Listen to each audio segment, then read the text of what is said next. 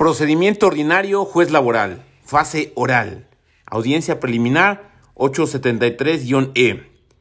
Controversia reducida a un punto de derecho. Cierra instrucción. Dicta sentencia. Audiencia preliminar. A. Depura procedimiento y resolver excepciones dilatorias. B.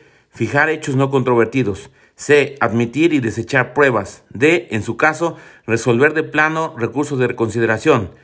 E. Citar audiencia de juicio 20 días. Audiencia de juicio 873-F. A. Desahogo de las pruebas preparadas. B. Alegatos. C. Cierre de etapa de juicio. D. La Secretaría Instructora certificará que no hay pruebas pendientes de desahogar. E. Dictará sentencia. Casos excepcionales. Tendrá cinco días. 873-J. No procede recurso 873-K. El juez laboral tiene amplias facultades para conducir el procedimiento 873-H. Desempeño proactivo. Fomentará la conciliación.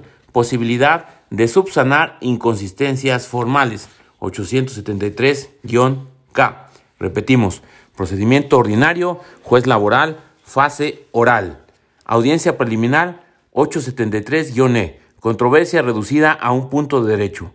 A. Cierra instrucción. B. Dicta sentencia. Audiencia preliminar.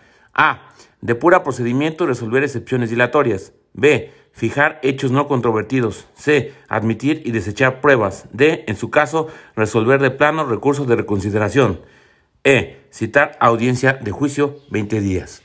Audiencia de juicio 873-F. A. Desahogo de las pruebas preparadas. B. Alegatos. C. Cierre de etapa de juicio. D. La Secretaría Instructora certificará que no hay pruebas pendientes de desahogar. E. Dictará sentencia. Casos excepcionales tendrá cinco días. 873-J. No procede recurso. 873-K.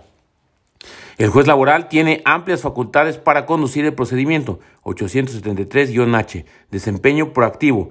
Fomentará la conciliación. Posibilidad de subsanar inconsistencias formales. 873-K. Y esto fue entonces el procedimiento ordinario, juez laboral, fase oral.